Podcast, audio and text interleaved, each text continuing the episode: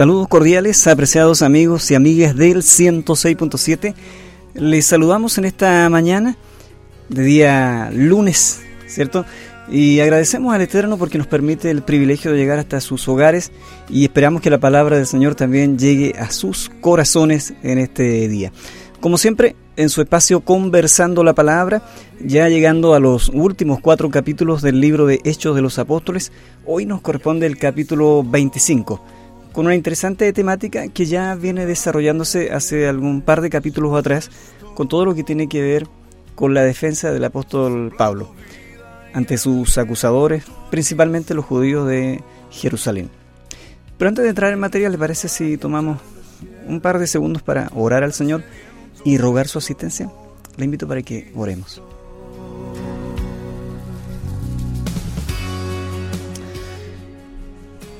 Agradecemos, Padre, tu infinita bondad. Agradecemos todo lo que a diario hace por nuestras vidas y de manera especial por darnos tu palabra, Señor, la cual nos permite encontrar fuerza, encontrar en ella, Señor, el sustento espiritual. Así como el cuerpo necesita el abrigo y el alimento, nuestro espíritu necesita de tu palabra para ser confortado, para ser sostenido. Y te damos gracias porque esta mañana, una vez más, ante tu palabra, tenemos, Señor, la esperanza de ser animados y fortalecidos por ella. Te damos gracias por cada auditor, cualquiera sea la situación que esté viviendo, rogamos que tu presencia le pueda acompañar, bendecir y fortalecer. Oramos a ti, Padre, en el nombre de Jesús. Amén y amén. Este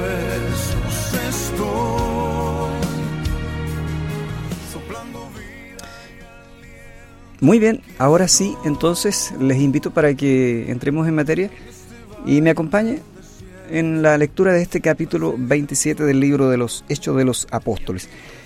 Pudiéramos tomar, y lo hago así pensando en que tal vez no todos tienen un, texto, qué sé yo, extra bíblico que les pueda estar ayudando en, esta, en este estudio. Entonces quiero que podamos dividir este capítulo en las divisiones propias que traen la mayoría de las, de las Biblias. El capítulo 25 tenemos entonces desde el versículo 1 hasta el versículo 12, eh, Pablo apela a César.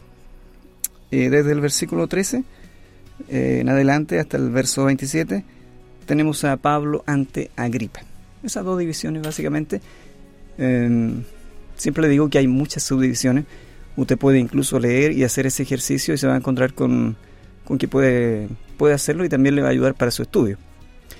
Pero esas dos divisiones a grosso modo. Bien, vamos a entrar entonces en materia. El versículo, versículo 1 en adelante dice lo siguiente. Llegando pues eh, Festo a la provincia, subió de Cesarea a Jerusalén tres días después.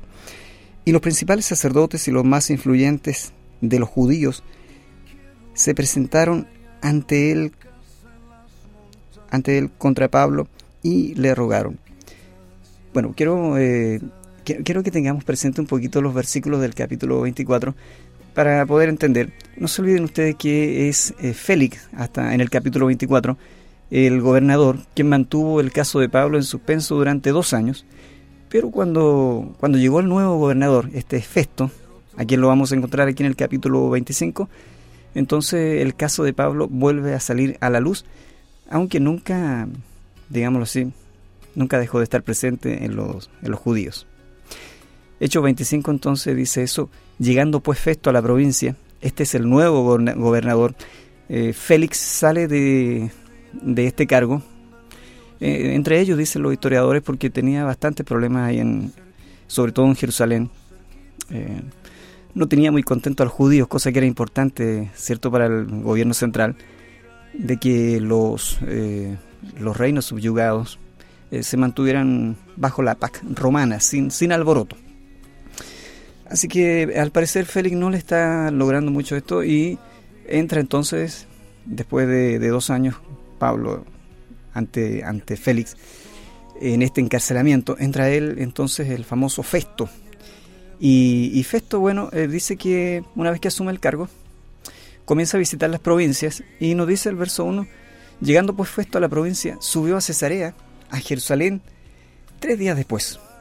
E, e, este tipo era bastante avesado y se tomó en serio su labor y de inmediato fue a la principal provincia de los judíos, la principal ciudad de los judíos, lo cual es Jerusalén, aun cuando ellos gobiernan desde Cesarea. El verso 2 dice, y los principales sacerdotes y los más influyentes de los judíos se presentaron ante él contra Pablo y le rogaron. Pidieron contra él como gracia que le hiciese traer a Jerusalén, preparando ellos una celada para matarle en el camino. Bueno, Lucas aquí en, esa habilidad que tiene, nos resume en, muy pocos versículos, en tres versículos propiamente tal, eh, todo el plan que tienen los, judíos y todo este cambio político que no fue menor. Tenemos un cambio de gobernador, sale Félix, entra Festo, eh, de inmediato Festo recorre las provincias a su cargo y llega a Jerusalén. En Jerusalén, por ser el nuevo gobernante, bien pudieron los judíos aprovechar esta, esta primera entrevista con el nuevo gobernador para pedirle tal vez algunas cosas especiales, congraciándose. Los gobernadores solían hacerlo. Están entrando, están con todo el ánimo, quieren, quieren que todo luzca bien. Así que bien pudieron haber pedido tal vez apurar los últimos detalles del templo, quizá, que todavía habían detalles sin terminar en, esta gran explanada que hizo Herodes el Grande, o tal vez pedir algún, algún tipo de apoyo para los pobres en Jerusalén, en fin, Muchas cosas pudieron haber hecho los influyentes líderes judíos, teniendo a este nuevo gobernante, como, como usamos algunos chilenismos acá, eh, una escoba nueva en la mano, siempre barren un poquito mejor. Pero no, fíjese que Lucas nos dice, y es algo muy triste, que los principales sacerdotes, verso 2, los más influyentes de los judíos, no, no era gente de, de, de, digamos, de segundos mandos, no, eran los más influyentes se presentan ante él contra Pablo y le rogaron, pidiendo contra él, como gracia, que les hiciese traer a Jerusalén a Pablo. Sí, Pablo está preso en Cesarea, está custodiado más que preso, está custodiado por los romanos. Eh, Félix le mantuvo ahí. Eh, acuérdese que Félix intentó muchas veces conseguir dinero de parte de Pablo. Además de eso, conseguía su, un doble objetivo, que era mantener contento a los judíos, que en otros sentidos los tenía bastante descontentos. Así es que era un poco para mantener el equilibrio, esfuerzos, de, eh, digamos, de un político que al fin y al cabo cayó por su propio peso y entró Festo. Así que Festo sabe que Pablo está preso en Jerusalén. Félix le dejó bastante trabajo, bastantes cosas sin resolver. Y se encuentra con este, estos sacerdotes, estos judíos, estos principales sacerdotes, y le dicen, mira, haznos un favor, ¿quieres, ¿quieres congraciarte con nosotros? hace algo que queremos nosotros que, se haga pronto. Trae por favor a Jerusalén a Pablo. Lucas nos da un detalle que pasa así como inadvertido. Dice, preparando ellos una celada para matarle en el camino. Ellos siguen, eh, estos líderes religiosos, siguen eh, trabajando y, de una manera bastante desvergonzada con gente del bajo mundo, con, sicarios y con, celotes que para ese tiempo ya habían bastante que se habían levantado por causa, insisto, del mal gobierno de Félix en Jerusalén, se habían tomado fuerza. Y está diciendo, tráenos a Pablo. Pero ellos en el camino tenían preparado eh, que Pablo nunca llegara a Jerusalén, sino que por segunda vez se intentaría a través de esta celada, que ya lo dijimos, es un, eh, es un grupo de personas que puede ser bastante grande, todos armados, y el objetivo era matar a Pablo antes de que llegue a Jerusalén. La verdad es que no, cuando no hay argumentos eh, y no hay eh, ninguna forma de comprobar delito contra Pablo, ellos lo saben, no tienen de qué acusarle solo con falacias, solo con mentiras. Por lo tanto, lo único que pueden hacer para asegurar que Pablo salga de circulación es quitarle la vida, y es lo que han planeado. Verso 3, preparando ellos una celada para matarle en el camino. Así obra el enemigo si nosotros pensamos que el, que el enemigo tiene planes de bien para nosotros, está equivocado. Dios solamente tiene planes de bien para usted. Así que cuidado con eso. Los enemigos de Pablo no se han dado por vencido en su misión de matarlo, pero, eh, insisto, no podían hacerlo mientras él estuviera bajo la custodia de los romanos en Cesarea. Y por eso es que piden entonces que fuera trasladado a Jerusalén. Ahora Festo como gobernador eh, bien pudo ceder a la, a la petición de los líderes religiosos, para quedar bien con ellos. Sin embargo, no lo hizo. Y el versículo 4 al 5 nos dice, pero Festo respondió que Pablo estaba custodiado en Cesarea, a donde él mismo partiría en breve. Y le, le dice en el verso 5, los que de vosotros puedan, dijo, desciendan conmigo, y si hay algún crimen en, en este hombre, pues acúsenle, pero allá. sí, y bueno, eh, Festo eh, dice yo ya voy a estar poquito de acá, así que me retiro, ustedes si quieren me acompañarán a Jerusalén, me seguirán. No podía decir que le sigan los buenos porque de bueno había poco en ellos y, y allá me darán explicaciones de por qué este hombre debe ser condenado a muerte. Ahora, a precisar un poquitito quién era Festo. Según eh, datos históricos, eh, Porcio, así se llama Porcio Festo, asume su puesto como gobernador de Judea por ahí por los años 60 después de Cristo, y luego de la, corrupción, como les decía yo, y la tiranía de su predecesor eh, Félix. Y bueno, según Flavio Josefo, Festo trajo un respiro a la región, sin embargo, aunque él fue un emperador eh, o un gobernante más bien dicho, se dedicó a enfrentar bastantes crisis que habían quedado del gobierno anterior. Y para entonces se habían levantado también eh, estos grupos, los celotes, que son grupos extremos, eh, que tienen por misión rebelarse y librarse de la opresión romana. Así que Festo tiene cosas bastante, desde un punto de vista político, bastante más importantes que solucionar. Insisto, lo digo desde un punto de vista político. Por lo tanto, en primera instancia no le da tanta importancia a la petición de los judíos y le dice, bueno, vayan a Jerusalén y allá resolvemos este asunto. Perdón, vayan a Cesarea. El versículo 6 al 8 dice, y deteniéndose entre ellos no más de ocho días, venido a Cesarea, al siguiente día, mire la, la prontitud, parece que después él estuvo pensando este asunto porque llegando a Cesarea al siguiente día de inmediato, se sentó en el tribunal y mandó que fuese traído Pablo. ¿Ustedes creen que los judíos tardaron en llegar, los de Jerusalén? No, Señor. Ellos ya estaban en ese lugar. Verso 7 dice, cuando éste llegó, lo rodearon los judíos que habían venido de Jerusalén. Ahí estaban entonces. Y dice que lo rodearon. Eh, usted puede imaginarse, y, es triste porque estos hombres son hombres que están eh, para, cierto, gobernar conforme a la ley de Dios. Y sin embargo, aquí están rodeando a un hombre inocente con acusaciones falsas que no pueden comprobar. Y están con, con, ansias, están, están ávidos de, de, sangre, de, muerte a este, a este hombre del Señor, como es el apóstol Pablo. Y lo rodean. Cuando este llegó, lo rodearon los judíos que habían venido de Jerusalén presentando contra él muchas y graves acusaciones, las cuales no podían probar. ¿Qué, qué, qué cosa está? Si, si, quisiéramos detenernos en cada versículo encontraríamos un sinfín de cosas que, que, son interesantes para saber si nosotros los cristianos, usted y yo, actuamos conforme a, principios básicos de, honestidad, de, honradez, eh, verdaderos, ¿cierto? Cuando tenemos algo contra alguien, actuamos con justicia, eh, tenemos argumentos, o solo nos motiva cierta rabia que a veces ni siquiera se justifica, sino que tiene que ver más bien con problemas internos. Eh, estoy pensando en qué motiva a los judíos. En, el fondo Pablo no les está haciendo daño a ellos, pero ellos tienen problemas de inseguridad. Ellos no están seguros con, quiénes son ante Dios. Ellos parece que no se sienten muy confiados de la labor que están haciendo.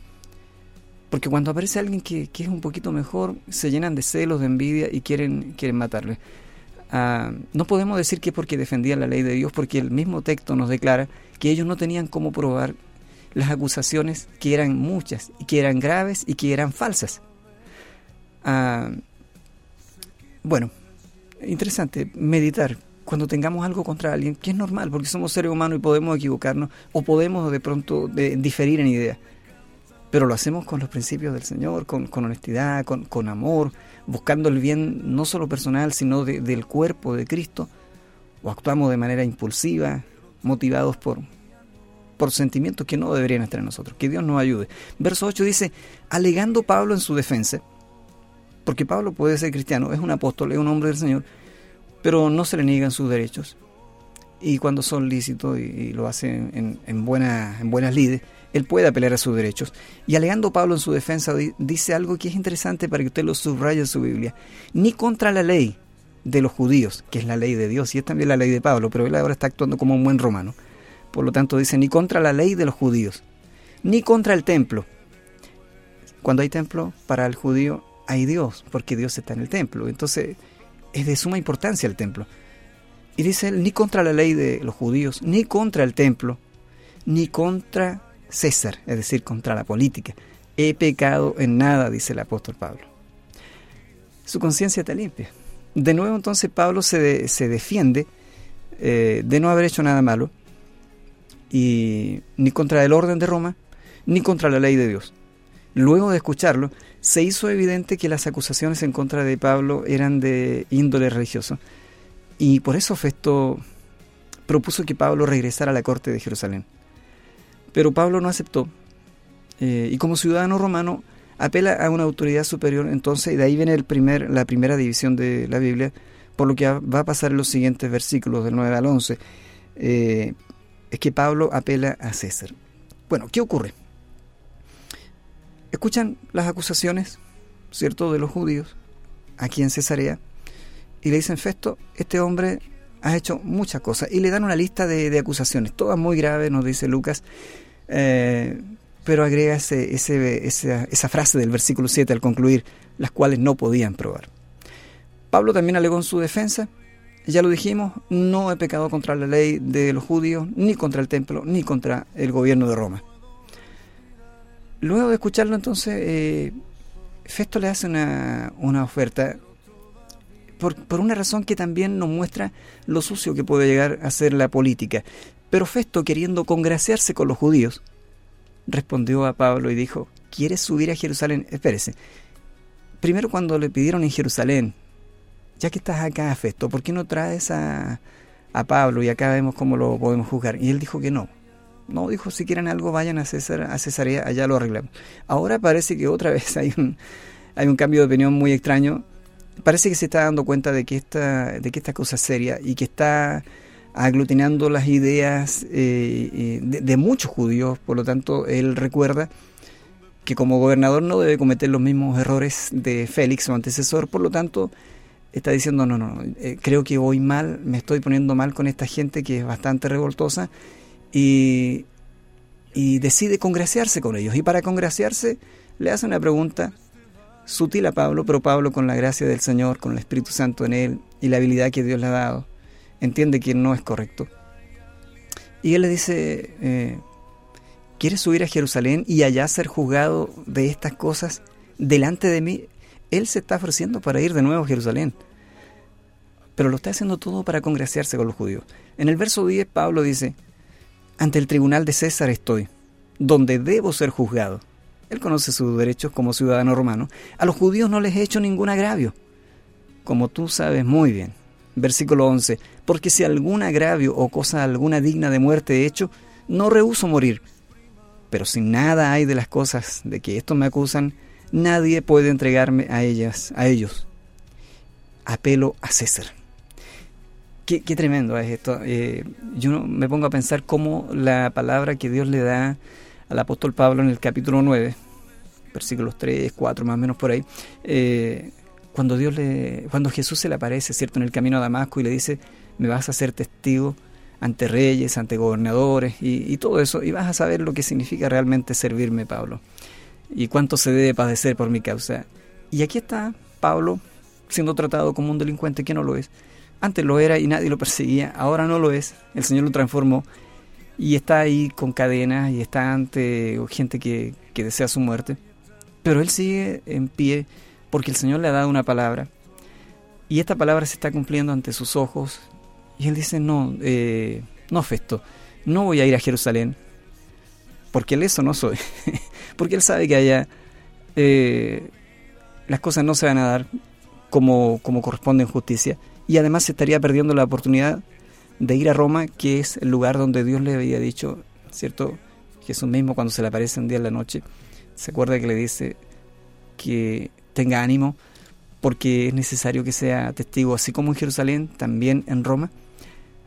Así es que Pablo dice, esta es la mía, y, yo me imagino al Espíritu Santo diciendo, habla Pablo, este es el momento, y Pablo dice, no, dice, yo si hubiera hecho alguna cosa digna de muerte, aquí estoy, no me voy a oponer a que sea, me sea quitada la vida, pero si no hay nada digno de muerte, entonces no.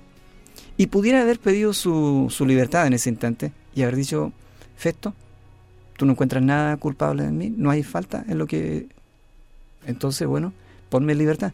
Pero no, él dice, Verso 11, porque si algún agravio o cosa alguna digna de muerte he hecho, no rehuso morir, pero si nada hay de las cosas que estos me acusan, estos me acusan, ya no son estos varones ancianos, ya, ahora son estos, estos me acusan, porque así, eh, digamos que el trato ellos, ellos mismos se lo están ganando, están actuando como, como verdaderos delincuentes, como una turba de malhechores y no como los representantes de la ley de Dios que deberían ser. Y, y él dice, si estos me acusan de algo, bueno, ok, pero nadie puede entregarme a ellos. Y tú lo sabes bien, Festo, nadie puede entregarme a ellos. A César apelo. Y se manda entonces esta petición, que era un derecho de todo ciudadano romano, eh, de antiguo, ¿cierto? De muchos años, desde los inicios del Imperio Romano, el derecho a apelar a la máxima autoridad de Roma, en este caso al emperador, que por esos años era nada más que y nada menos que Nerón. Pero Nerón en sus primeros cinco años dicen que actuó con cierta eh, entre comillas, porque justo nunca fueron los emperadores, pero eh, era más menos bueno, si se puede decir. No, no había todavía indicio de que se transformaría en la figura que llegó a transformarse como un perseguidor y un asesino de cristianos en masa. Eh, no, eso todavía no ocurría. Así es que Pablo apela a César, a la máxima autoridad, al emperador de Roma. Esta apelación, como les digo, era un derecho de los ciudadanos romanos. Eh, dicen los historiadores que ya desde el año 509 aproximadamente antes de Cristo, este derecho se preservó hasta ese entonces. Y al gobernador no le queda otra cosa que seguir con el procedimiento, porque Pablo es un ciudadano romano. Y el único problema con que se quedó Festo es que al enviar a Pablo a Roma, él tiene que escribir un, un sumario de juicio, al igual que la descripción del cargo por el cual se le había detenido, pero a la fecha no se le había acusado de nada que, pudiera ser probado. y, eso es lo triste, porque se está llevando a un hombre y este hombre está insistiendo en dar cuenta sin tener nada de que se le acuse. Pero Pablo no está pensando en su defensa. Pablo está pensando en que si, si lo llevaron a esa instancia sin que él lo pida ni lo merezca, entonces, bueno, él entiende que es el camino que Dios le está dando para que siga escalando y predicándole incluso, incluso al mismo emperador de Roma. Así que le dice, yo apelo a eso. Y bueno, ahora tiene un problema Festo, porque él tiene que describir los crímenes que comete y de los cuales se le acusa para que este hombre llegue a una instancia legal tan, tan alta como es el Tribunal Supremo. Eh, no, ante el, ante el emperador. que iba a enviar por escrito a Roma? No lo tenía claro. Y es aquí donde el versículo 13 eh, en adelante nos encontramos con un personaje nuevo que es el rey Agripa. ¿Qué pasa? Que él es nuevo en su cargo y el rey Agripa, que es superior en cuanto a, en cuanto a autoridad al, gobernador, este rey Agripa estaba de paso eh, en Cesarea y decide ir a saludar al, al nuevo y flamante gobernador que está metido en un tremendo problema aquí porque se encuentra con un ciudadano romano acusado injustamente, haciendo una apelación máxima de ir a, Roma ante el emperador, y por otra parte los judíos llenos de odio, deseando la muerte de este hombre. Leamos para que se comience a dilucidar este, estos versículos. Tenemos aquí entonces versículo 13 en adelante. Pasados algunos días el rey Agripa y Berenice, que es su hermana, vinieron a Cesarea para saludar a Festo. Y como estuvieron allí muchos días, Festo expuso al rey la causa de Pablo, diciendo, y, aquí, yo quiero que usted pueda comprender, Festo está pensando, necesito la opinión de alguien y, aprovechemos que voy a aprovechar que está el rey Agripa. Y después por último en la carta pondré y el rey mismo Agripa me dijo, no sé, eh, eh, solo estoy especulando, pero, pero él necesita un argumento contundente que, que valide la necesidad de enviar a Pablo a Roma ante el emperador y como el rey Agripa anda junto a Berenice en una visita oficial saludando al nuevo gobernador, eh, le cuenta de la siguiente forma, versículo 14, parte B. Un hombre ha sido dejado preso por Félix, el gobernador anterior. Verso 15, respecto al cual, cuando fui a Jerusalén se me presentaron los principales sacerdotes y los ancianos de los judíos pidiendo condenación contra él, pidiendo pena de muerte. Verso 16. A esto respondí que no es costumbre de los romanos entregar a alguno a la muerte antes que el acusado tenga delante a sus acusadores y que puedan defenderse de la acusación. Así que habiendo venido a ellos juntos acá, aquí en Cesarea le está diciendo, sin ninguna dilación, no, no los tramite, no, no, no, de inmediato, sin ninguna dilación, al día siguiente, sentado en el tribunal, mandé a traer al hombre.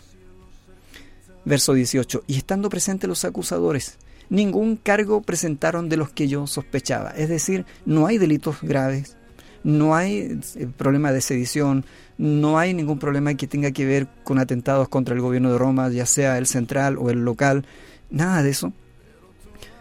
Eh, verso 19, sino que tenían contra él ciertas cuestiones acerca de su religión y de un cierto Jesús ya muerto al que Pablo afirmaba estar vivo.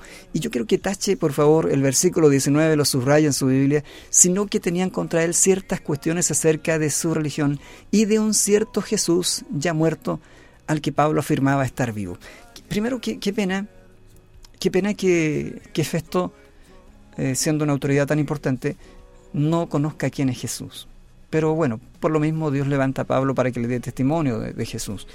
Y, le dice de un cierto hombre que ya está muerto, un Jesús que ya está muerto. Él lo da por muerto. Que sin embargo Pablo dice que está vivo. Y eso entonces muestra dos cosas. Primero, la ignorancia de efecto. Pero segundo, también muestra lo marcado que está el mensaje del apóstol Pablo. Pablo hace continuamente una declaración que todo creyente y que el pueblo de Dios en todos los púlpitos y en todos los lugares donde predica debería seguir haciendo y que a veces guardamos silencio, parece que como que nos incomoda dar testimonio de un hecho que tiene que ver con algo sobrenatural. Pero el mensaje de la resurrección de Cristo, de la muerte y resurrección de Cristo, siempre tuvo los labios del apóstol Pablo.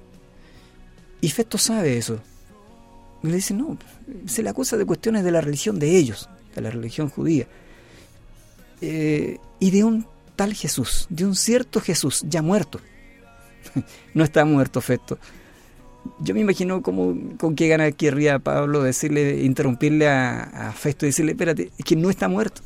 Es que no es que yo lo crea, es que no está muerto. Jesucristo vive. Jesucristo está vivo.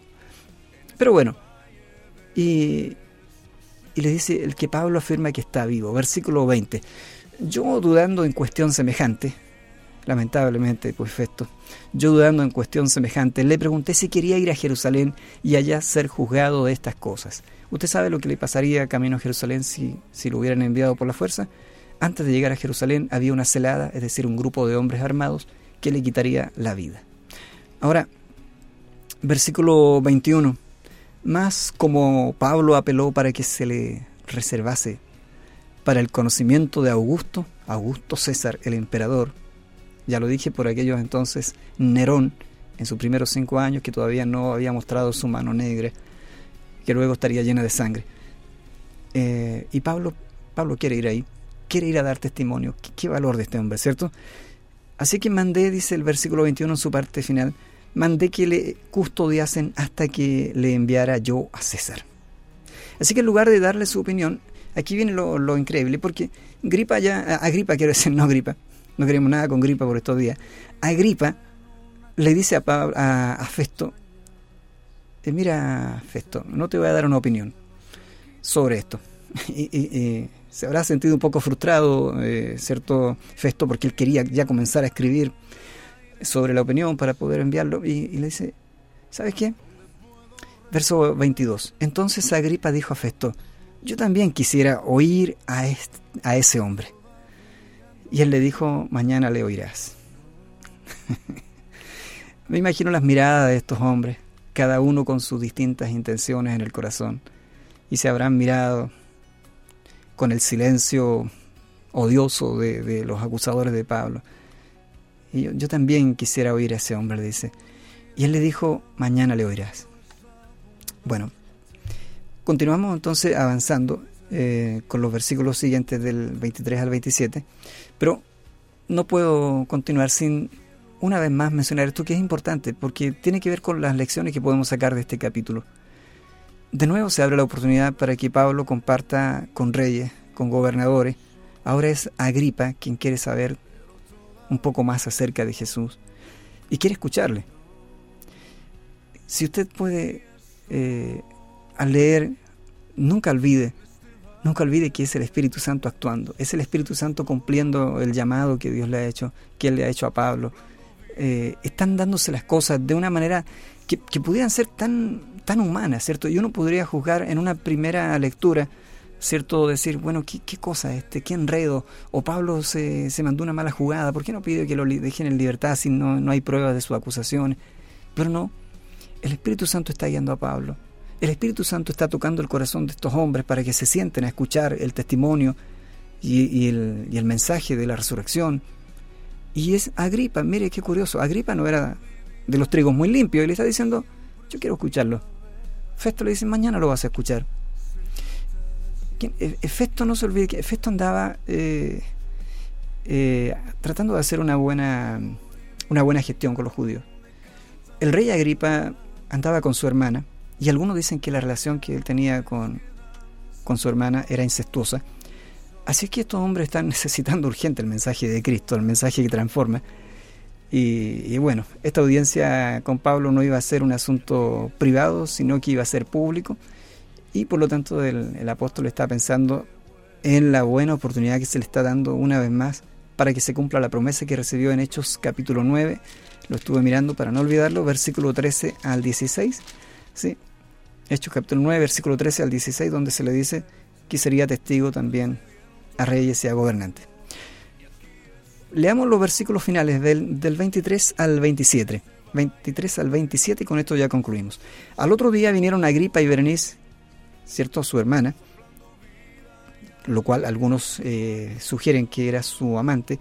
El esposo de Berenice había sido uno de los, de los Herodes, había muerto el año 68, eh, y entonces se, se especula que, que, se une al, al, rey Agripa, toda una suerte de...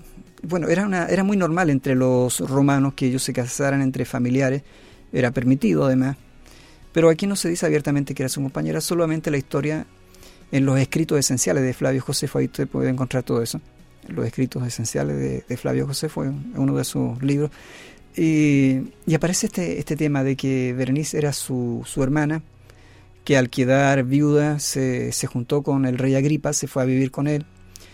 Eh, algunos dicen que fue una jugada muy astuta del rey Agripa para que todo lo que ella había heredado, los territorios que ella había heredado de su difunto esposo, entonces él también podía tomarlo.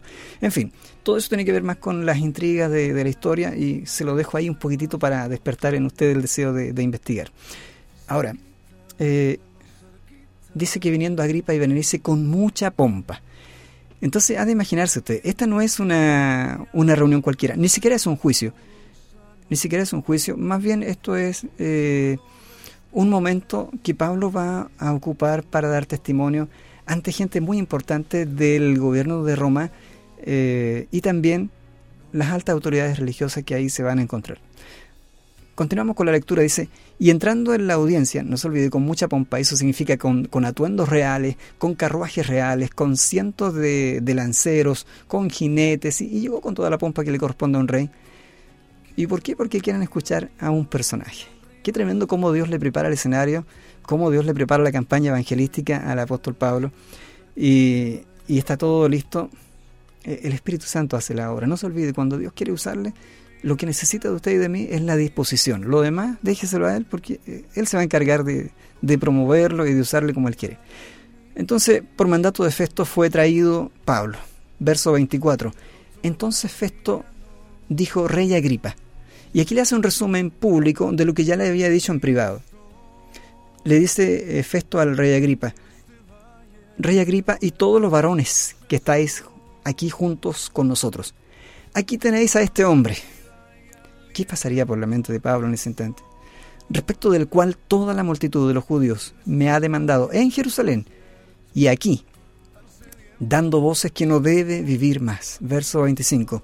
Pero yo, hallando que ninguna cosa digna de muerte ha hecho y como él mismo apeló a Augusto, he determinado enviarle a él. Verso 26. Como no tengo cosa cierta que escribir a mi Señor, le he traído ante vosotros y mayormente ante ti, y aquí se dirige la mirada al rey Agripa, ante ti, oh rey Agripa, para que después de examinarle, tenga yo que escribir. Qué tremendo. Eh, porque me parece fuera de razón enviar a un preso y no informar de los cargos que haya en su contra. Bueno, las cosas aquí están claras, yo creo que usted y yo ya tenemos el escenario claro. Pero uno tiene que entender cómo Dios está actuando. En este capítulo alguien dirá, pero aquí dónde está el testimonio, aquí no hay... No, pero aquí se está preparando un hecho. Y si usted se, se da el tiempo de ir poniéndose un poquitito en, el, en, la actitud de cada uno de los personajes. Eh, yo conversaba con mi esposa previo a, venirme a grabar este capítulo y decía increíble porque aquí están tres, tres grupos que, que, siguen siendo los mismos que actúan en nuestros tiempos en esta sociedad. Tenemos a la religión oficial representada por los judíos y note que no estoy hablando de la ley del Señor, que es la que nosotros también amamos. No, estoy hablando de la actitud religiosa de este grupo de judíos que en ese tiempo tuvieron una actitud bastante, bastante alejada de los valores que ellos mismos dicen profesar y guardar con tanto celo. Por lo tanto, no es eh, y, lo quiero dejar claro, en ningún caso de mi parte una, una mirada eh, eh, inapropiada del pueblo de Dios o de la ley del Señor, que es la que nosotros amamos también, el Antiguo Testamento. No, estoy diciendo que en este grupo de judíos se representa a la religión oficial, se representa el legalismo, se representa la ociosidad y el fanatismo religioso, no el verdadero y correcto andar del pueblo de Dios. Y está aquí este grupo, que es el mismo que hoy en día actúa. Si usted se fija, hoy día también hay una religión oficial y, religiosos de todo tipo que están muchas veces actuando movidos no por los verdaderos principios del Señor, sino por otros. Y está también aquí la política, la clase política que en todos los tiempos, y no lo digo pensando en un gobierno, ni el turno, ni otros pasados, ni los que puedan venir, simplemente que cuando la, la clase política actúa como actúa acá, a conveniencia, siempre sacando cuenta de qué es lo que le conviene para su propio beneficio, para mantenerse en el poder, como lo hizo eh, Agripa, eh, como lo hizo, perdón, Félix antes de dejar el poder. Debió dejar preso a eh, debió dejar libre a Pablo, pero no lo hizo para congraciarse con los judíos. Luego llega Festo y también hace lo mismo, para congraciarse otra vez con un grupo influyente de la sociedad como son los judíos. Una vez más, decide eh, la posibilidad, y si no es por porque las leyes romanas no se lo permitieron, se lo habría entregado a los judíos y ellos lo habrían matado camino a Jerusalén. Así que siempre está la clase política actuando bajo esos mismos parámetros. Luego tenemos aquí al rey Agripa, quien quiere demostrar quién es el, el, actor principal de la escena. Por lo tanto, llegó con mucha pompa porque él quiere dejar claro quién es el verdadero importante en ese lugar. Qué triste, porque aquí están entonces estos actores de la sociedad la religión, la religiosidad, no la religión, la religiosidad, el fanatismo, está también, ¿cierto?, en la clase política y está en el apóstol Pablo representada la iglesia, muchas veces eh, con acusaciones injustas, con, un, con títulos, con, con apelativos que no, que no merece. Porque el, el, hombre de Dios, la mujer de Dios, la iglesia del Señor Jesucristo, es la iglesia que Él compró con su propia sangre. Ahora, lamentablemente, como en todos los tiempos, en el caso del apóstol Pablo, es con acusaciones falsas. Pero esto, y con esto estoy terminando, una reflexión. ¿Podremos nosotros, como el apóstol Pablo dijo, ¿de qué me acusan? Yo no he pecado ni contra la ley de ellos, ni contra el templo, ni contra el gobierno de Roma. ¿Podremos nosotros decir lo mismo? Si nos revisaran nuestro Facebook, por ejemplo, podrían decir que nosotros no hemos eh, pecado contra nuestras autoridades que no hemos difamado a nuestras autoridades. Podrán decir lo mismo si revisaran nuestras redes sociales, que nosotros no hemos dicho palabras injustas contra algún sector de la sociedad, nos guste o no, nos parezca simpático o no, sean de nuestro agrado o no. ¿O tendríamos nosotros también algo de qué avergonzarnos? Pablo no tenía nada de qué avergonzarse. Él no estaba de acuerdo con la actitud de los religiosos, sin embargo nunca pecó contra ellos. Él no estaba de acuerdo, nunca iba a estar de acuerdo con el imperio romano. Sin embargo, él respetó las leyes hasta donde fue posible, porque cuando iba en contra de la voluntad de Dios, él no se sujetó a eso. Ahora, conviene que nos preguntemos. El apóstol Pablo, representando aquí a la iglesia, está acusado injustamente. Las acusaciones que se hacen con nosotros, contra nosotros, son justas, son injustas. Nos hemos hecho merecedores de, los títulos. Quiero pensar que no, Quiero pensar que la prensa el quinto poder de la sociedad, ha llevado a algunos malos exponentes de los cristianos a, un avisaje público, mostrando y exponiendo públicamente el mal actuar de, algunos pocos, enrostrando de esta forma y, manchando el, nombre del cuerpo de Cristo. Pero eso es lo que hace el mundo y no podemos esperar otra cosa. Usted y yo somos llamados a mantenernos firmes en una sociedad corrupta, a mantenernos firmes en un tiempo donde lo único que va a permanecer es la verdad, la verdad de Cristo, la verdad del Evangelio. Todo lo demás está cayendo a pedazos. Y usted y yo somos llamados a mantenernos firmes la fe del Evangelio de Cristo Jesús, en la verdad y en los principios que aquí están establecidos. Quiero decirle que para saber lo que pasa, tendrá que usted esperar el siguiente capítulo, donde eh, veremos, ¿cierto?, cómo el rey Agripa escucha la defensa del apóstol Pablo. Y, y, pasan cosas muy interesantes, pero no las quiero adelantar. Será tarea para mi hermano y amigo Daniel Rocha, que mañana les estará contando acerca de la defensa del apóstol Pablo ante el rey Agripa. ¿Le parece? Mm, sí, lo vamos a dejar hasta ahí. No me voy a adelantar, lo vamos a dejar hasta ahí pero está muy bueno. Lea el capítulo 26 y mañana escucha el comentario que Daniel nos hará acerca de este, de este tremendo capítulo de la, la defensa de Pablo ante el rey Agripa y otros personajes más. Que Dios les bendiga, cuídese, cuidemos nuestro testimonio, que Dios nos ayude, ore por las autoridades.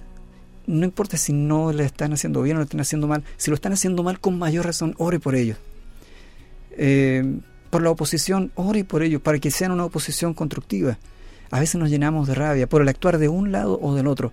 Veamos cómo actuaron estos hombres del Señor, siempre apegados a la ley del Señor, siempre apegados a los principios de la Escritura, siempre motivados, no como ellos, por odio, por rencillas, por ansias de poder, siempre motivados porque el nombre de Cristo sea conocido, porque cuando el nombre de Cristo es conocido, las vidas son cambiadas, las familias son transformadas, los barrios son mejores y la sociedad en sí se transforma en una sociedad mucho mejor.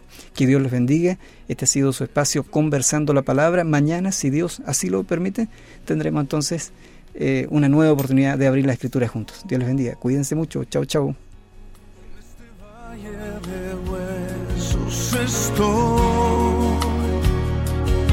Soplando vida y aliento, aquí estoy en este valle tan desierto, tan sediento de tu amor, aquí estoy.